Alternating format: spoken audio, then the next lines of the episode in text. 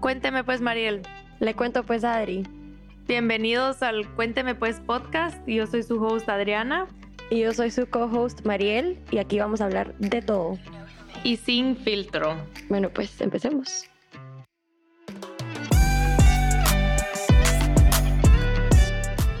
Hola, hola, aquí estamos de regreso en el podcast. No crean que lo teníamos abandonado.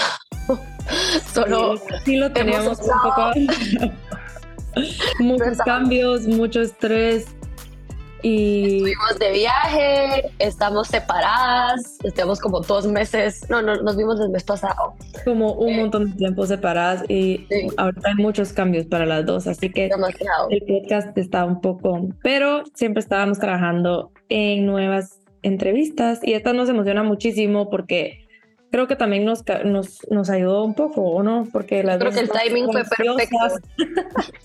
algo ansiosas y algo estresadas, pero em, hoy hablamos con Trish Varías, ella es coach de ansiedad y bueno, también de relationships, que la verdad es que me hubiera encantado también tocar este tema, pero wow, teníamos demasiadas preguntas para ella. Ella es de Guate, pero vive en Nueva York y es nuestro primer podcast en inglés, así que esperamos que les guste. La verdad es que, eh, no sé, tal vez puede ser uno de muchos en inglés.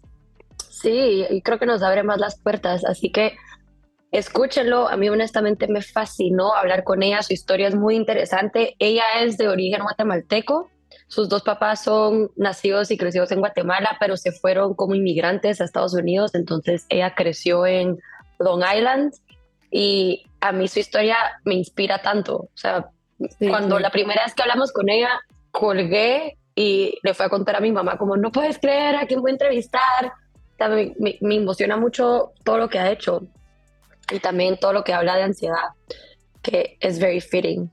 Y, aparte fue muy lindo porque la encontramos en Instagram. Yo la había visto por mucho tiempo porque es eh, mejor amiga de Melissa Wood, que es nuestro, o sea, nosotros la amamos. Eh, hacemos de todo ella, pues. Y le escribimos un email y nos contestó el asistente diciendo, ella hace, she will do anything for Guatemalans. o sea, qué lindo que alguien sienta tanto también ese como amor por el país, que diga, no las conozco, no sé quiénes son, pero definitivamente sí porque son chapinas. Sí, y ahí van a escuchar también, ella nos cuenta como que su journey en, y su relación con Guate, y creo que eso fue, pues no sé, como que me, me gustó que fue tan abierta con eso. Y un poco de lo que hablamos, o sea, mucho de ansiedad, que creo que es un tema que hasta cierto punto todos, todos lo vivimos, pero no sé, tal vez como que hablamos mucho de cómo identificarlo. Siento que ahorita en el estilo de vida que es tan, como que hay mucho, hay mucho, como mucho alrededor, we're overstimulated todo el tiempo, entonces me encantó hablar de ese tema y como que su historia, pero también cómo he ayudado como que a la gente que, que va con ella, a sus pacientes y también hablamos muchísimo de su vida personal. Ella ha ayudado mucho a Guate, como dice Mariel, y su relación con Guate. Entonces, esperamos que les guste. Y if you're listening, sorry that the intro was in Spanish. This is our but, first podcast in English, so we needed to preface that. Um, but we had a beautiful conversation with Trish. We're very honored to have her. Um, having a fellow Guatemalan of origin um, who's also doing incredible things was truly inspiring for us. Yes. So esperamos que les guste. Hello, everybody. We have a very special guest today. We're super excited to have her. Her name is Trish Barillas. Trish, how are you today? I'm great. Thank you. We're this so happy. First podcast in English, so we're very excited. Hopefully, first of many. yes, indeed. It's our first ever podcast in English. So we'll for sure stumble here and there, but we're super excited. Um, Trish, why don't you tell us a little bit about yourself? So, I am a New Yorker. I've been living in Manhattan for 23 years now. Um, both my parents are Guatemalan. I grew up in Long Island, which is in New York, and I've been coaching for 18 years now. I'm a diehard New Yorker, so I have not left, but I visit Guatemala all the time, probably about four times a year and I have um, lots of different things, lots of former lives, um, that created who I am today. And I'm just excited to share all of that with you guys. You said you're a coach, and we hear that word being thrown a lot lately. Um, what type of coaching do you do specifically, and what was your experience becoming a coach? So I I got my BA in psychology, and I always knew that my my calling was to help people from a very young age. I feel as though I was coaching probably my whole life. I just didn't really know it. And when I was looking at grad schools, I didn't really like the theory and the everything has to fit in a box of a diagnosis to become a psychiatrist or therapist, which they're much needed. I just didn't think it was right for me in my path. So I actually ended up going to a life coach. And within the first 10 minutes, he said to me, You should become a life coach. And that really was it. And then I went to NYU. Um, I got certified in life, personal, and career coaching. I graduated in 2006. So this is before platforms, before Google, before everybody had access to anyone in the world. So I was 20 at the time, 26, and no one knew what a life coach was. And it wasn't, I, it was such a struggle to try to build my business, but it was always a side hustle. So now, 18 years later, my specializations are anxiety, breakups, relationships, and job advancements. Yeah, I was gonna say, I think like you were way ahead of your time because I'm even surprised that there was even like this option at NYU back then. Cause I feel like, well, I mean, we were younger, but I I don't I don't think that like back then the coach was such a thing. So I think that that was kind of great. People yeah. thought that I was crazy, right? They were like, okay, so do you coach a team? Do you coach? Yeah like it didn't make any sense to anyone, but I just knew if I stuck with it, it was going to work for me. And yeah. when I graduated, they were, our teachers told us to make brochures because we didn't have, we didn't have access to anything online. So mm-hmm. and then they said, don't put your picture because you look too young. So at 26, I looked like a baby. So they were like, don't put your picture on it. Don't do this. Don't do that. And, uh, and for nine years, my primary demographic were men. So wow. for nine my whole coaching practice was men. And it was, and they didn't know, they didn't know what I looked like. So everything was via phone. Interesting. Really? That's yeah. really interesting. Wow. Um, and what specifically do you coach on? Because I think life coach is such a broad topic. Um, what are your specifics or what's your client um, profile?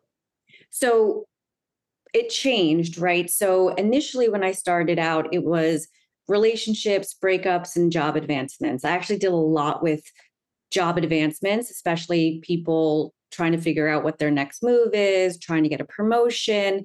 And then as media improved, as wellness became more open to talk about, then I really went into anxiety. And so now I would say my biggest demographics are anxiety and breakups. Um, I still do job advancements, but I think people know me more so as an anxiety coach.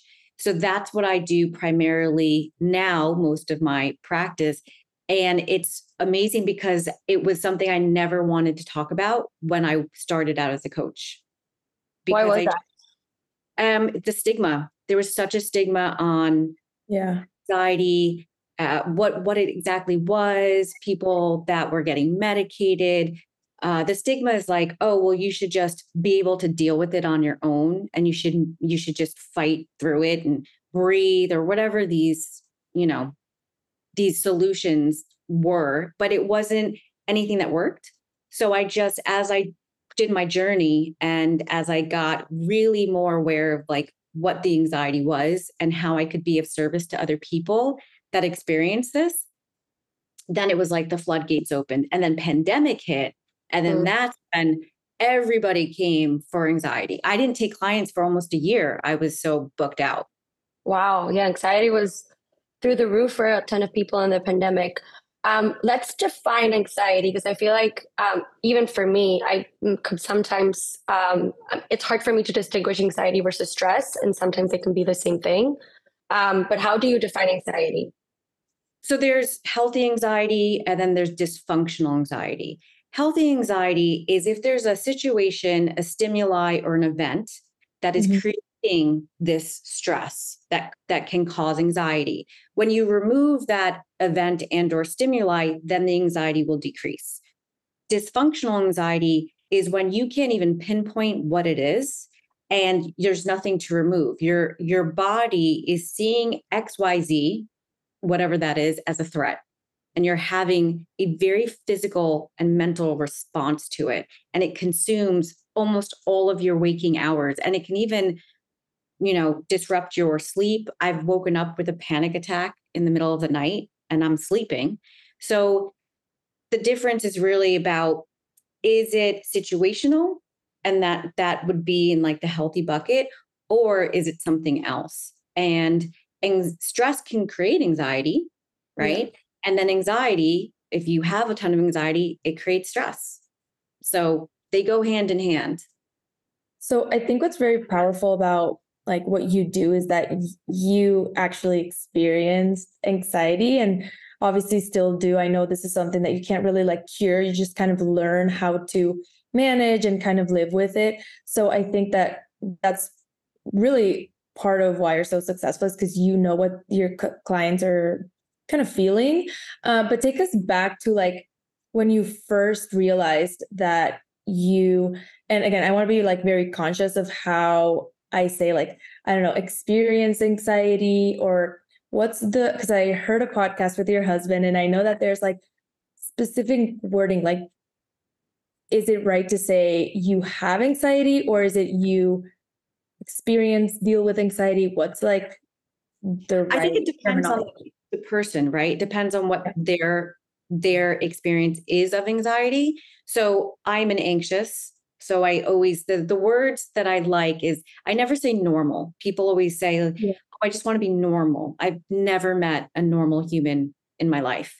Yeah. And there's anxious people and then there's non-anxious people. And we're not the same. We're not built the same. We don't think the same. So you can absolutely experience anxiety. You could have anxiety. I think all of those terms are actually correct. Okay. Um, when I first experienced anxiety, I was about seven. That was my first panic attack. Um, and it was hell on earth. And they still are. Like the same way I get a panic attack at that age is the same way it comes now. They're not very different. Yeah. And scary. There's two different forms of panic disorder. One is the fear of going, of losing control, and the fear of having a heart attack. They're very distinct. And mine that I have is the fear of losing control, like going crazy. So when I first experienced it, the world around me got very weird and fuzzy. I it was almost like I wasn't in reality and yeah. I felt like everything in my body felt foreign and I was going crazy. I legitimately thought this is it. And at seven, that's such a weird, that's such a weird thing to have happen to you. And my parents are immigrants. They spoke Spanish. I spoke English. Communication between us was actually uh, quite difficult. So I was kind of left to my own devices. And thank God I, I have a sister, and she really helped me through so much of it. And then I just taught myself. I would go to the library. This is like back when we had card catalogs. I'm sure you guys don't know what that is, but you would like get a book, sign it out, write oh, it. Yeah. Uh, so I would be in the corner reading these books on the brain and I wouldn't take it out because I was embarrassed and I didn't want my parents to think that I was crazy because that's what it was. Oh, you need help, you're crazy. Like that was just the, the that was the the kind of terminology and stigma. And my parents they've had really tough childhoods. So nobody went to therapy, nobody got help, no one talked about anything. So I just felt like I was on an island by myself. And then that's where I knew I was different. I just didn't realize how different. Interesting. Yeah. So you mentioned like your parents and your relationship, how they had like a different upbringing. Do you think that like part of anxiety comes from maybe like generational trauma is that even something that can cause anxiety or um or not necessarily i and that's a very spiritual sense, I am a very spiritual person. I do believe that that can be um, a source, right? Generally, with anxiety, it's either genetic, so it's Mhm. passed down through somebody else in the family. It could be from trauma, um, and it doesn't have to be severe trauma where it's like rape or molestation, or it could be whatever's traumatic to a child Mhm. right um, and how they interpret the world and then also drug induced where you know you're doing x amount of drugs for so many years. So for me my dad has anxiety. So he has panic disorder and his is uh, having a heart attack. And if you asked him he would say that he's completely normal and he doesn't have this. He does. He absolutely does. And so i definitely inherited from him and I do believe there's a lot of generational trauma just from what my parents themselves went through. Yeah. Um, and that was something that I still always work on.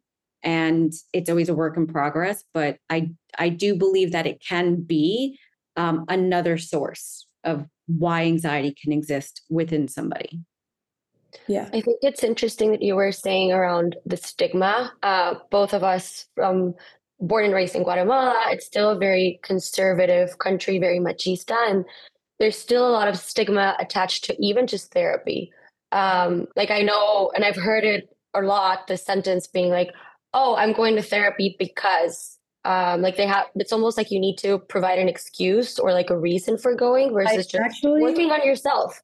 Like it's Yeah, totally I don't okay. mean to cut you off, but like actually this weekend, I was telling some people they're older than me, like a lot. That's an another generation, but they were. I was like, yeah, I'm starting to go to therapy, and they were like, well, no, I I just like I have my sisters for that, or I have my friends for that, and that's fine. But I think it's it's again like that stigma of like, why are you going to therapy? Like you could just you know, and I think um we talked about it before our call and then when i was having this conversation this week and i was like oh my god i didn't realize how like how different it is here because in the us i feel like it's starting to become a lot more not accepted but like a lot more people are, are opening up about it Yeah, Yeah, I feel like people are normalizing it. Correct. It's normal for someone to say, I have a therapist, I have a life coach, I have a shaman, I have an energy healer. That's all so much more accepted. In Latin countries, it's, I feel like because of their gener their generational trauma, everybody just sucked it up and dealt with Mhm. what was happening, or you suppress it, right? But what happens is that it affects their children, their children's children. So you have to break that cycle. And with my family, I mean, so much trauma. And I felt like I'm not going to continue the cycle. I will do absolutely everything I can to make myself better, to make even help my dad understand himself a little bit more. And I've noticed I've gotten a ton of more people of color that are now clientele or clients that are seeking coaching, a lot of Latinas, which makes me so happy. When I go to Guatemala, uh, my parents will say, Oh, I have this friend. They want to come talk to you because it's almost like a secret. Like they're Mhm. coming to talk to you. They just want to chat. And and I'm like, I've never met this person. What are you talking about? And they won't say to me, but then I realize, oh, it's anxiety, right? And then all my my cousins, which there's like 300 of them, they will, if they're struggling, they know they can talk to me. And I wrote a book. They've I've given them my book on my, you know, a face of anxiety. So I think that it's getting a little better. There's there needs to be significant more progress made, but I think that the younger generation are getting it, right? Yeah. And parents don't need to understand, and their well as don't need to under. Nobody needs to understand. You just always have to advocate for yourself and for your own mental health. yeah How was are you gonna ask you- advocating? Oh, Adri, go ahead. No, just I, I just had a question about like because your parents came from Guatemala, you know, you grew up differently than them, like you grew up in the US. So when you started doing this work, like what was their reaction? I know uh, I, I think you brought an interesting point, like they don't have to understand because I think in our Latin just culture, we're always like kind of seeking validation or approval from like our family and our friends and like everyone around us. So I love that you said like no one really needs to understand like we, you do what's best for you. But how was like what was your parents' reaction at the beginning like when you first started to do this work? My father said that I was crazy. That was his exact wording. Um, he didn't understand it. He felt like they didn't come to this country so that I could be a coach, right? I yeah. had to be a lawyer, a doctor, um, a therapist. Like it, it, had to be yeah. what their bucket of you know success. Mm-hmm. I am the black sheep of the family. I don't do anything the normal way. I ran nightclubs for most of my life for 13 years. So they I just kept going, right? And also I think it was easier for me because they were taken out of their context, right? They're in America. They don't speak the language. They don't understand rules and regulations.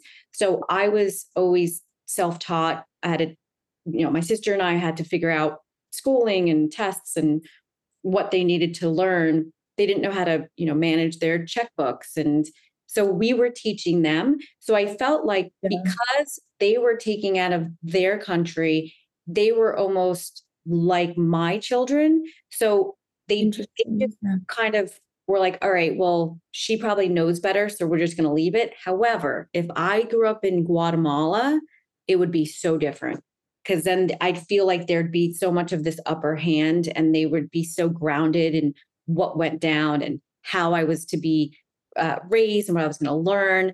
So I had a lot more privilege because I I grew up here. And now I would say after my book, after just a lot of things that I I've done, my dad is always asking me like, "Okay, I have a question for you since this is what you do." And I'm I'm like, "I can't coach you. You're my father. This is not no, this doesn't work." So mm-hmm. now I get it. Not fully. Um, but I always say people don't need to understand why. Um, and you don't need to convince them, right? They just need to support you in whatever your choices are. And then you continue the work, right? So I've always continued the work, no matter what people have said to me, whether they thought it was a lucrative business or not. Um, I just always, I just kept going. And now he looks up to you, uh, which is nice. But you carried a lot of like the responsibility and the weight um, from what you're telling me growing up with your sister um, for your parents. So, and you also had anxiety. So, how are you advocating for yourself back then? Like, how were you dealing with all the, this anxiety? I hit it. I hit it. I suffered. I suffered wow. for a long time. It was really hard. Um, it, anxiety within um, within children, right? It's not as pronounced. And again, I'm not a medical professional, but through my research, my own personal experience, it generally will come out around the 20s. So you move away to go to college, you realize, oh my gosh, I have to be an adult, there's responsibility, things change, right? With when you're younger, things are very formulated and structured. So when things are structured, someone who's anxious can really flourish in the world. Without that structure, we kind of come apart. And if there's too much time on your hands, like an idle mind is an anxious mind, right? So when I hit college, that's when it all went downhill for me. And it was, I was just living in one panic attack after another. I was 20 and I weighed 78 pounds. I was really sick, really wow. sick because my anxiety, when it comes, um, it's almost like my body shuts down. I can't eat, I can't sleep. I just, I'm, I'm in fight or flight and nothing can really pass through.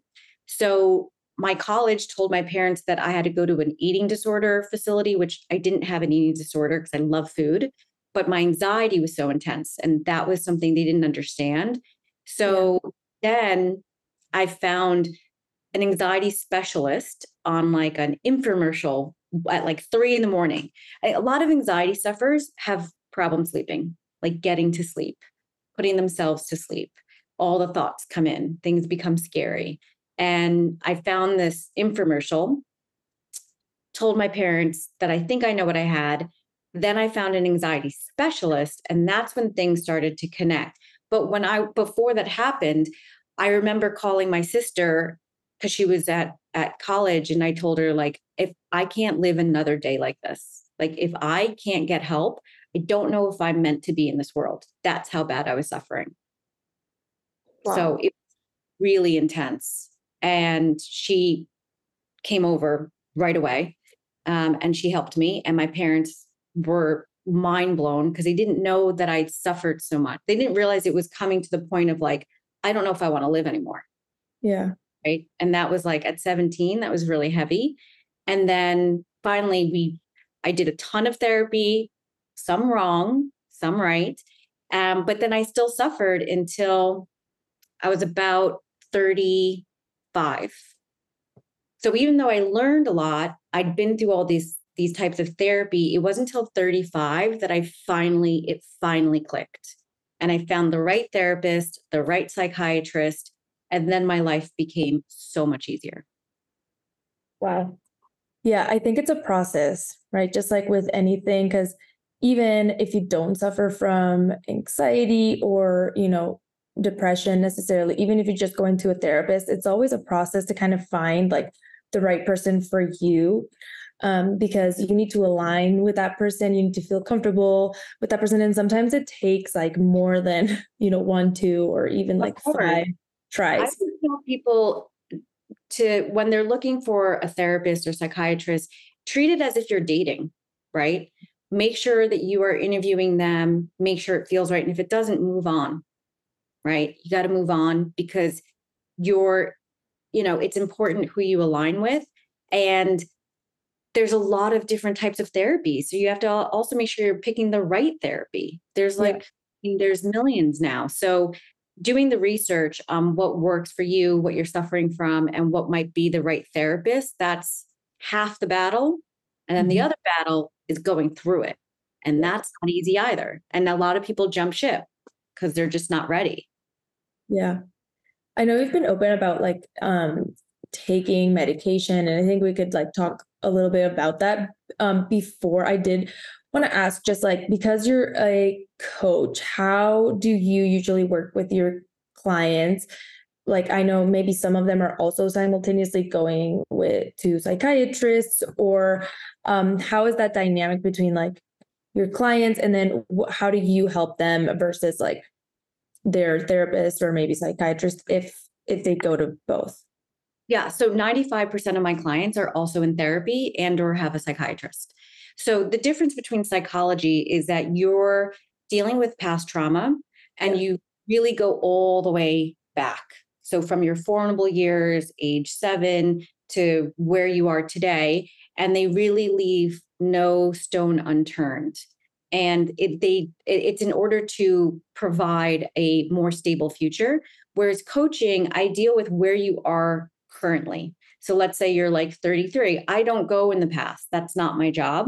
Um, I don't go into trauma. I I'm it's goal focused. So everything with coaching is accountable. So there's an accountability piece, there's homework. So they so my clients have to show up and do the work. And we're always going towards something. And it's solution based right? So we're not uncovering. I, I usually say that therapy is about the why and coaching is about the how. So it really depends on what stage you're at and what you're looking for. But with coaching and therapy, there is going to be some, you know, crossover, but they are significantly different. So for my clients, um, they love homework, which is very odd because most adults don't mm-hmm. want to do more work, right? We have our jobs.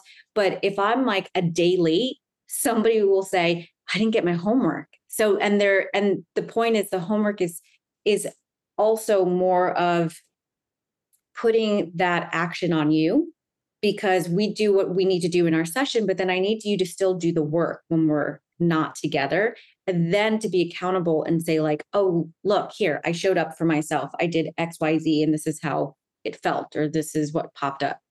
Yeah. i guess it's good because it's also like how bad they want to feel good right? Like they want to feel good so bad that they are willing to do that work right? And that's like really the first thing for anyone really to like be able to kind of cross that bridge or like get to a, a better place. Yeah. It, generally when people come to me they've tried everything else. They've exhausted all other other avenues and i like that challenge i I appreciate it and I'm willing to take it on. If there's a client that doesn't fall within my specifications or I feel that they'll be better suited for somebody else, I will absolutely refer them out. Yeah. What is one thing that anxiety has taught you about yourself? I was about to ask that thing. Man, it's taught me so much. Anxiety is not all bad, right? Mm. I think a lot of people feel that anxiety is this horrific thing that they want to pray away or wish away. A lot of people with anxiety have their skills and their personalities because of anxiety. I'm really so detailed. I'm so focused because I'm always trying to figure out okay, worst case scenario. I need a backup plan for my backup plan for my backup plan, right? So anxiety will make you um, very successful in certain areas of your life. But when it hits in a dysfunctional sense, yes, it sucks. What I learned is that I don't need to, I didn't need to be so scared, which is such a hard learning. And there's a statement that I love, and it's called um, Pain is inevitable, but suffering is optional. Mm-hmm. And I chose to live in pain for most of my life. And I didn't know I was choosing it. Right. And just because you're anxious or you suffer from XYZ doesn't mean that you can't have a fulfilled life, but you got to work at it. Right. Yeah. It's managing, it's understanding. And what I learned is that when I have a bad day, let's say I have a panic attack or anxiety's through the roof, I don't bring it into my next day. I just say, all right, that was a bad day. It's going to happen, but it doesn't set me back all the way and say, like, oh, I've been doing all this work. I'm so frustrated. Why is this happening again? I might feel that way in the moment, but the next day I realize I'm, this is what I have, right? It's a disorder. It's something that's never going to leave me. So I just have to learn how to work at it. And that was a really big learning for me. Yeah it's almost like it's a choice. Everything is a choice. Like you choose, you obviously don't choose to have a panic attack or have anxiety. Like you don't choose that, but you choose how to, like what option you want to take with it. As you said, like, do I want to leave it in this day or do I want to show up for myself the next day and I'm okay today? Um, right. You can choose your reaction to things. Exactly. We, we can't choose what happens to us. You right? choose how you react. Yeah. Yeah. So, and people uh, internalize a lot and attach a lot and that is something that i think all humans have to unlearn is okay we don't have to attach to everything um, and we tend to be very negative right lots of negative self-talk why am i i should be at a different place in my life why is this happening to me i wish i was this it's very negative which is why my my title is creator of positive change because as we become adults we we're jaded. Um, and we need to focus and live more in the positive than we do in the negative. Yeah, I think that's one thing I'm just like working on now because I feel like as you become adults, like there's just like all of these things. All of a sudden, it just feels like everything. I don't know. You have all this responsibility, and you're now more aware of a lot of things. And I guess it's like problems that have always been there, but like as we grow older we're just like you know now we have more responsibility but it's it's that like at the beginning i remember even like family things like they would Im- affect me so much and i think it's also just learning like okay like how what do i want to do with this like right? Like how do i want to move forward? Like how do i want to react instead of just like being numb and mm. not being able to kind of deal with it? But i think it, it applies to everything right? Like not just anxiety just in general like life situations. yeah mental health wellness applies to everything. Learning how to release things and knowing what is for you to really take on and what it what is for somebody else right? Because not everything is for us but we make everything about us right yeah. and it's not that's not the way it works the when I mentioned before that I I feel like I've been coaching my whole life with my parents because I was navigating this world, you know, the the the world of the US, which is very different than Guatemala, especially during that time period. Um, I really had to put myself in their shoes and not attach to certain things that they understood about their culture that wasn't part of mine growing up that is what I was, that's what's always trained me. So I've always been good at separating and not mm-hmm. attaching to certain things because it's what I had to do just to kind of survive and understand my parents more. So that's why I, I was saying I, I feel like I've been coaching my whole life because of it. That's yeah. impressive. I I want to ask because um, I know there are people in my life that suffer with ex- uh, experience anxiety. Um, and please correct me if I'm wrong if um, I'm saying something. Um, how? What's the best way to deal um, or help them um, in a way? Like, what's the best? How? What's the best way to show up for them if they're experiencing anxiety? So the best what I always advise is when they're not in a state of anxiety, so when you feel that they might be in a calmer state or they're having a good day, ask then, like when you feel anxious, when you're having a, an anxiety, you know, cycle, etc., how would you like me to show up? What is it that you need? When you're in the moment and you're experiencing the anxiety, you're not rational. So you can't even communicate what you need because you don't know you're just trying to live through it. When you're calmer and you are of rational mind, that's when the conversations should happen because they'll be able to think about it and say, actually, I don't need, I can't talk about it when it's happening. I like to be distracted or I like to talk about it, or they'll be able to guide you. So asking them when they're in a rational, non anxious state that is the best time to ask what they need to support for them. Wow. Well, yesterday I had an anxiety episode. Um, I woke up at 3 a.m. I couldn't go back to sleep. I couldn't stop myself from like overthinking. Um, and I, I got out of the room, went into the living room, did a Melissa Wood Health meditation, guided meditation, calmed myself down, and then I was like, I'll go for a run. And in the run, I've never, I, I, think this is the worst run I've ever had. I, it all went back. It all came back to me. Like I couldn't calm myself down. And for me, running and yoga is therapeutic. Yesterday was not therapeutic at all. And I just couldn't bring myself to like, you have got to calm down. Um, I came back, took a shower, and then just I, I had a chat with my husband, and that calmed me down. But yesterday was one of those days for me that I was just like, I I need something that'll help me come back to me because I was just all over the place. Um, the meditation definitely helped, but I think the run triggered it back on. Um, well, because you're adding you're adding adrenaline where adrenaline yeah. is already present, right? And when I with clients that are in some sort of cycle, um, you don't want to go, you don't want to add more cardio or HIIT because your body is just going to also interpret that mm-hmm. as threat right? So you would have to go the opposite route and do whatever it is that is more soothing to the body.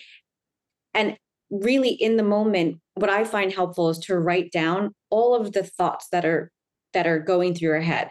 Just because you feel something doesn't make it a fact. It's just a feeling. So if you could put it on paper, you start to take the power away from it because you're actually uh, addressing it versus literally running away from it, right? Mm-hmm. So if mm-hmm. you address it and you write it down, then you you're learning how to process and and be with it, right? You could also um, there is with the brain, it's so hyper focused on these threats or these stresses. So if you could shift the brain, which you could use with cold methods, what I like to do is I put a washcloth in the fridge and then I place it over my head. I lay down and then I breathe through it and then I inhale. So, also trying to calm the nervous system with cooling technique has been, has the research has said it's, it's, it's wow. highly beneficial. And it's what I do when I'm experiencing high stress or, or even a panic attack and holding something that might be cold. You could hold some ice. You'll realize it'll, it's going to go real quick, right? So um, even if maybe if you have one of those those uh, ice blocks or gel ice things whatever you can do to shift your brain off of yourself and onto something externally But yeah, running in the middle of that, I can understand why it might have gotten a bit worse. yeah, it was definitely the worst 45 minutes. Oh. Um, but yeah, I came after that. The rest of the day was it was great actually. Um, but Good. it was a hard morning, that's for sure. But thank you for those tips. Yeah, yeah, of course. I was gonna say so. Um, I know, like the other day, I just heard one of your podcasts, and I also was like, I couldn't breathe, but I always overthink. So I was like, is this anxiety?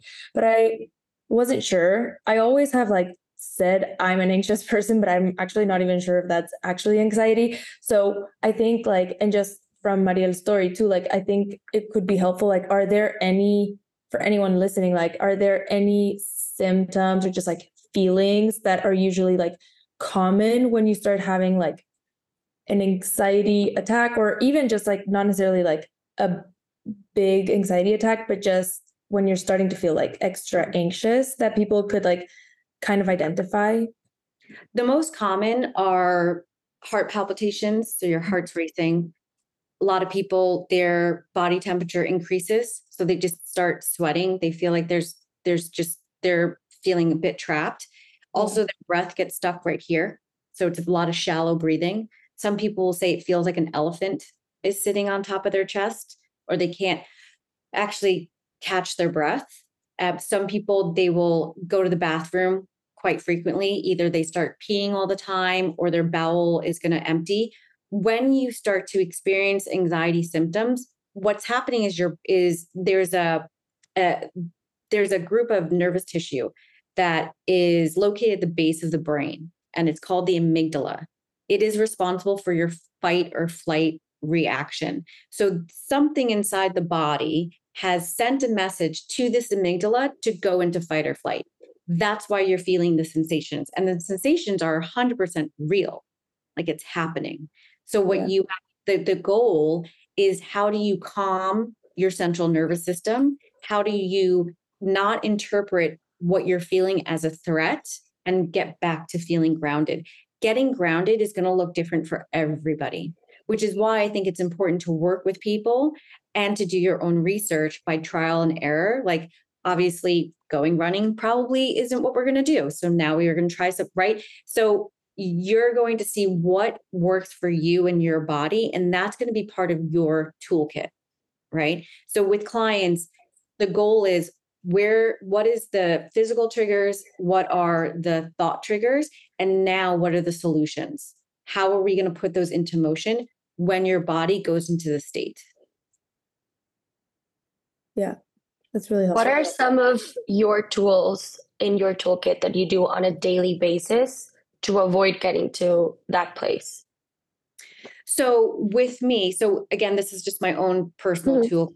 So, I use music. Music has always been very therapeutic and helpful when I've been that's what saved me as as a kid growing up was music. I used to have this pink radio uh, with these huge batteries, and I would play Aretha Franklin because that's the tape I had. And I would stick it under my pillow and I would play it in order to fall asleep because I couldn't listen to nothing because then the thoughts would start.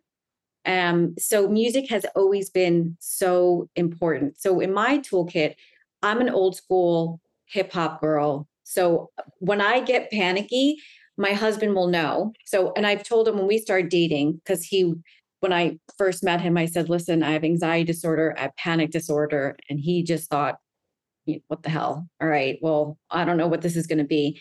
But then he said he didn't realize how well I managed it, that he didn't even notice when it was happening. So if it does happen, I send him a text and I just say I'm in it. And he knows not to ask me questions, because it makes it worse for me personally. So I put my headphones in, I listen to one of my favorite playlists. I start to walk around the apartment. I'll grab one of my, I have this crystal that's very, it's always very cold. So I'll hold that. If that's not working, then I'll go and grab a washcloth and I'll do my breathing exercises. Um, and I also do a lot of rubbing with my left arm. And I just keep saying to myself, you're okay you're fine. This is just anxiety. It's going to pass. and then I tell myself to stay here, meaning stay present. Anxiety lives in the in the past and in the future. It doesn't thrive in the present. And mm-hmm. as humans, we suck at staying present. We just we have so many distractions. We go to work, we have these events, we have this, we have our phones, we've got platforms and series and Netflix. There's too many distractions. So self self soothing is one of the most important and that's something that I really learned and try to do. Um, and then I just talk to myself and I just say, You're okay. You're fine. You'll be fine. And that those are the basics of my toolbox. Beautifully said. And it's funny because I actually had a pink pillow that had a built in speaker growing up that had a cable that you connected to an iPod. And I used to sleep with it because it, it was like a little round pillow with a speaker in the middle. And I sleep on, the, on my side. And I used to like listen to music while I to in order for to sorry in order for me to fall asleep and yeah that was something I did growing up. Yeah, but it's a ritual, right? Mm-hmm. So with rituals that are really important, you know, having morning rituals, night rituals. I love this app called Insight Timer and I pick my sleepy music, so I play that. My husband, my dog are well trained. If that's on, we're all going to bed and i just it it really just starts to soothe. And in psychology there's something called anchoring. So when you're young like babies you get sleep trained. So you mm. put on the mobile and it plays the same song over and over and then you dim the lights. So now the baby is realizing oh, okay when this happens and i hear this the body now starts to get calm and tired because that's the routine so you're training the mind and body through uh, sight and sound. So I always make sure I play the same playlist over and over at night. And then within three minutes, I'm generally asleep, which is rare, right? That doesn't ever happen. So if you can start to u- utilize certain um, things and aspects, especially when you're when you're when you know you're in stressful situations you got to pull more right you got to do more of these things in order to find more peace and grounding. So you want to ramp that up. Yeah. I'm definitely in those one of those stressful situations at the moment. Right. So you got to ramp up your self-care, right? Mm-hmm. You got to rituals, you got to ground more. You have to find a way for your body to come back to you know, the body's always asking, what's my balance? Right. So when we're in stressful times, we need to do more to get yourself to a restful space, meaning I probably wouldn't be doing a lot of running. I might be doing more restorative yoga, things that are more mindful, more meditations, more breathing, and even just like nature, whatever it is that that calls to you, that's what you have to do more of. Yeah, I definitely find like sometimes we tend to like want to run away from feeling that anxiety or that whatever feeling you know I, we feel like it's coming on. And i think we do more harm because like sometimes i think we're able to kind of like put it to the side for that moment if we're like kind of i don't know we can start working a lot or maybe just like being around people a lot so that we don't we aren't with ourselves and our thoughts.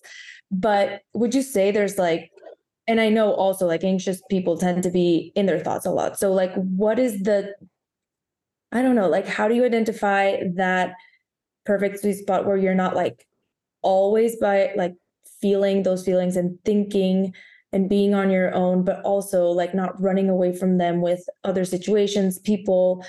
And, you know, I don't know if that made any sense, but I no, just. I, I think I get it. I would say, I always say to build in time to reflect build mm-hmm. in time to worry.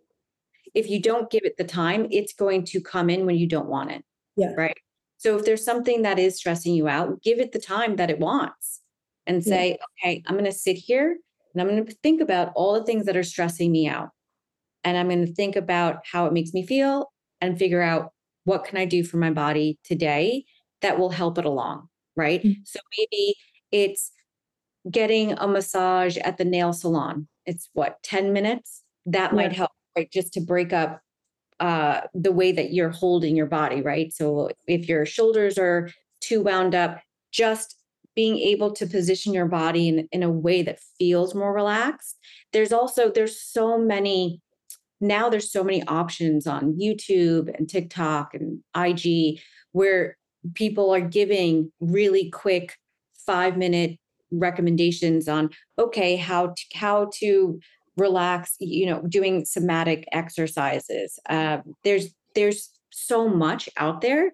All you have to do is go go find something that you like and make sure that you give it the time. Yeah. so if i'm really stressed i give my worry the time that it's looking for so that i don't bring it to the rest of my day. And if it pops up during my day i say no i'm not i don't have time for this but i'm going to i'm going to give you 20 minutes later on like after work i'm going to give 20 minutes. And maybe i'll just walk and think about these things. Maybe i'll lay down and just try and you know daydream and think about these things. But giving its designated time i think is always very helpful. Yeah that's really helpful. I think that's also like kind of journaling does that right? Like it's just writing everything down and yeah as long as you if the intention is to give it space because if mm-hmm. we push things away and we don't give it the attention it deserves it shows up in the body. It'll yeah. make you sick. It'll create you know sciatica. It'll create tension spots. It's going to show up. You can't run from it. And sometimes it can make people very sick. So making sure that you are giving listening to the body and saying okay what is it? Why are you so stressed out? How can I alleviate it? I do stretching before bed for at least two to three minutes every night on my floor in my living room. I'll just stretch and I won't realize how tight something might be. Yeah. Right. Uh, because I hold all my stress in my shoulders. So doing small things every day with the intention to give your body some release it is more impactful than you think. Yeah yeah, doing things more consciously. Um, mm-hmm. I know we've been talking a lot about anxiety and your experience as a health coach, but we know that you do so much more than that. And you're on the board of a few nonprofits in Latin America. Tell us a little bit about that and why is it so important for you uh, to be involved with the Latin community and with Guatemala um, and supporting women in the community? So growing up, I did not like Guatemala. I never wanted to go. It was a source of trauma for me. It was wow. very scary. I went from, I grew up quite privileged. We, my parents were the um, caretakers of a property in Long Island. So I lived with this amazing Jewish family called the Khans, and they treated me and my sister like like their own children. So we grew up on 10 acres with an orchard, tennis courts, pool, in one of the most beautiful communities. So I lived in a very privileged setting. And then my mom would bring us to Guatemala. And it was just such a culture shock. I took yeah. a bath in a bucket. Lights came on at a certain time. There was dirt roads. And this was probably before you guys might have been born as well. But there were the way Guate is now is not how I saw it, right? It was just cow fields and dirt, dirt everywhere. And if you want to make a phone call, there would be a kid sitting at like the bodega, and then he would have to run and knock on your door so you could go and pick up a phone call. So it was it was wild and I couldn't handle it. I really I couldn't eat the food. I couldn't understand Spanish. It just felt so foreign to me and then added to the anxiety. So when I got older, it was, I, for seven years, I didn't visit, never went. And then finally, on my journey of anxiety and healing, I just thought, you know, it's not Guatemala. That's not, it's, it's not the country. I don't know why I have this this feeling or this dislike it's not healthy so then I went back and I started I I I made a couple of deals with with my my father had some land from his grandfather and doing those deals then reconnected me to Guatemala. Wow. And and I loved it and I was going there I went every other week for about 5 months. The deal took a year and a half but we sold to Walmart. It was a big deal. It, I was really proud of myself. uh, I was able to get my parents from poverty to, you know, being very financially well off. So then I decided I'm going to give back. I'm going to change my experience with Guatemala. I'm going to change my perspective and I want to do more. So then I started my nonprofit for women and children that live around my father's farm. So we have a farm in Guazacapán. So we started helping the school, our tortilla ladies, and then Mercado Global. Re- I was friends with their uh, head of design. So she brought me in. So I've been with them for six years now. But with the reason I I I really choose my nonprofit and Mercado is because Guatemala is num is is one of the number one most dangerous countries for women in Latin America, um, and it's all on gender based violence. And I think the statistics, which came out, the new statistic this year is that 34% of women um, are less likely to have equal opportunities than men. So for me, that's really important. And I just always wanted to give back, just the, the way that I was privileged from a family taking me on. I wanted to be able to do more for families, and my friends were all about it. So it just started as like a small little project, and then I just kept it, and then I got more involved. So the more I started, I guess, putting it out there that I was that I had this charity, the more other charities came to me. So I've worked with Ecofiltro. I've worked with Mercado Global. Um, it's just so it's fascinating. So I've I've I have a huge community built in Guatemala. So now I feel like a citizen. So that's that makes me feel better and and I'm going to retire there. So I oh, that was beautiful. I got chills. Um, totally. too. I feel like with age too, like you learn to appreciate the things that while when you're younger, you don't appreciate about like at least for me like when i was younger i couldn't wait to get out of guatemala like i just wanted to get out and in my mind never come back and now i'm like no i want to live there and raise my kids there but i think it's like with time you also learn to appreciate the things that you didn't when you were younger well that's the whole point of growing up yeah you know? you you it, you'll go through all these transitions and it's like the place that i disliked the most that i never wanted to go back to is the place that feels like home to me and where i will retire i would never even 10 years ago that would not have been a thought yeah. right and i built my parents i didn't build it but i designed with my architect beautiful house dream house that's where i'm going to retire and they deserve it and that's what makes me happy. Like m- me and my husband are not having children. My parents are my children. Like on Mother's Day, my mom called me and wishes me a happy Mother's Day. So they're they are my kids and I want the best for them. So for me to be able to see yeah. someone like my parents grew up with nothing and no education, they can't read or write in English nor really in Spanish. And then for them to have gone through what they've went through, raised two kids, gone to college, and then come back to their country, sell land, make money, and then provide for their family. I mean, I can't think of about. it's yeah, full circle. It's beautiful. Yeah, it's full circle. And today, actually, right before this call, I just found out that uh, we just sold our uh, another piece of uh, property, and I'm so proud. And my mom, congratulations! I know. I'm so excited. that's amazing. That's honestly, yeah, so inspiring. You're sending me with the best Guate vibes as I'm moving next week.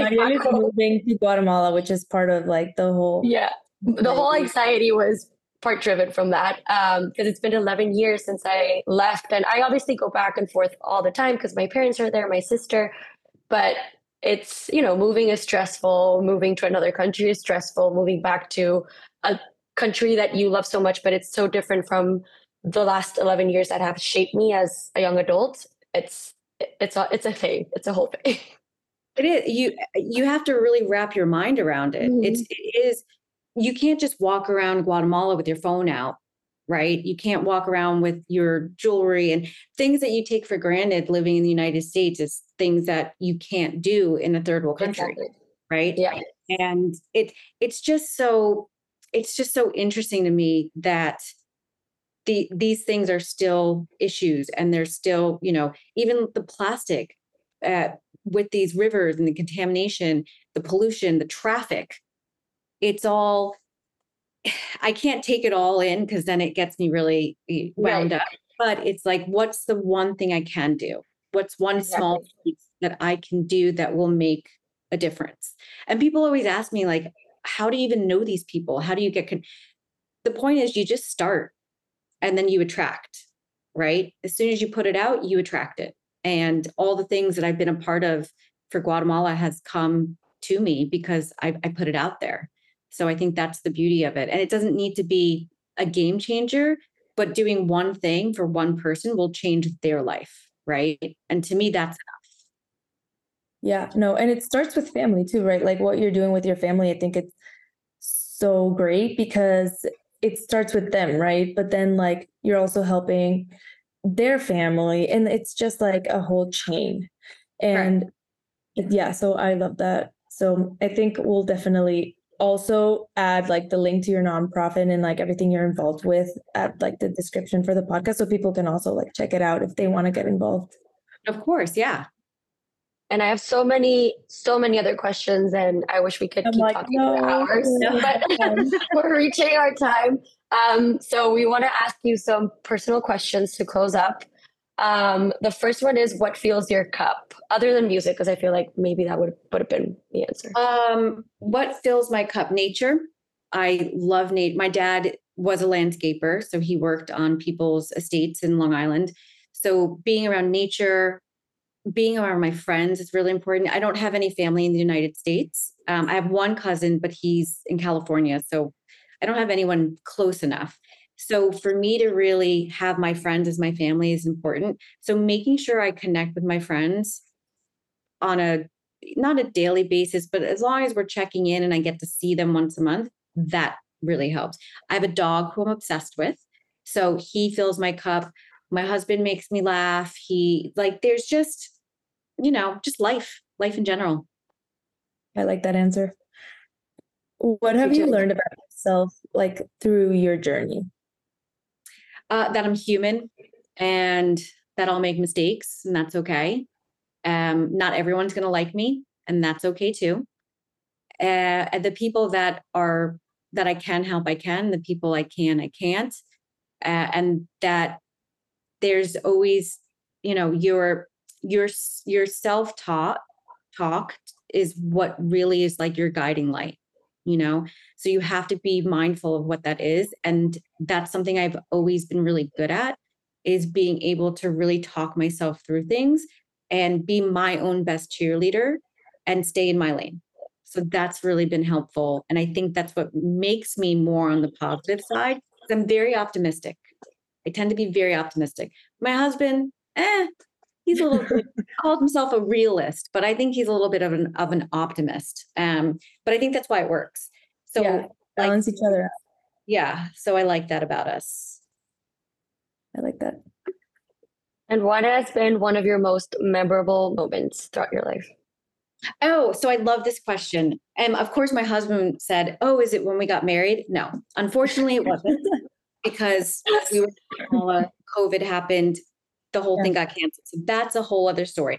My most memorable moment is being a birth partner to my best friend who uh, did um, insemination on her own. She's a single mom and birthing my godson. Wow. So be, oh, being able to see birth wow. as a woman was mind blowing. I've never, I can't think of anything else that can top that. I really can't that wow. that just that whole story sounded so powerful. Like she's a single woman. She did it by herself but she had her best friend by her side. That's just so powerful. That's beautiful we went classes together. We i mean oh, i'm amazing. I to be a little masculine so it just seemed natural for me to be yeah. one of her birth partners. But i i held the right leg. So to watch the whole i, I just and it's not gross. You would think that it it's it's fascinating because it becomes a mission right because you're mm. like the mission is for the baby to come out so you're just you're in it and uh it's it was it was amazing. And I, I hope every woman can see another woman give birth. I really do. I'll definitely be joining my sister's birth. Oh, it's going to be amazing. Yeah, my sister's yeah. definitely joining mine. so we know, um, obviously, we're going to add the link to your book as well um, to all, you know, the podcast description. Um, but aside from what is something that you used maybe at the beginning of your journey or like during that a tool, a book, a podcast, I don't know, a movie, whatever it is that really helped you and that you could recommend to someone? So in the beginning, because I I deal with panic disorder, which is on a whole different level than anxiety disorder, there's this book called At Last a Life that spoke to me, right? The book that I recommend the most now is called um, At First We Make the Beast Beautiful by Sarah Wilson she this book is probably one of the most amazing beautiful profound books on anxiety i've ever read so i would say those two books are are, are one of the, the the was the biggest game changer for me in my journey. Amazing. Well, we're really sad that we only got an hour with you. I think we had so many other questions, um, but we're so grateful that we had the time with you. Like we, I think we were both just very drawn to you, obviously for obvious reasons, both from Guatemala, all from Guatemala, but also just the work that you're doing um, really spoke to us. So we're very, very grateful that you know we had the time to kind of pick your brain and talk to you and get to know you a little bit more. Yeah, I love yeah, it. I, I try to really connect with a lot of Guatemalans. Um, so when I'm there, maybe we can connect and we'll you know we'll do some in in real life moments. But yeah. i'm more than happy to always one i'm a huge supporter of just women in general entrepreneurs even more so if it's guatemalan based. Beautiful. So next time you're there make sure to hit me up because i'll be officially a guatemalan uh, citizen. I've always been but resident Yes, absolutely. And listen, we can go to Noquite because that is my yes. number favorite Guatemalan restaurant. Perfect. It's a date. Wait, which one was it? I didn't hear. Paquillate. Oh yeah, it's so good. Oh, so good. Delicious. Yeah. Amazing. well, Trish, thank you, thank you so much. It was You're truly so an honor for us. Yes, thank you so much for your time. It was great meeting you. Well, likewise. Thank you so much for having me.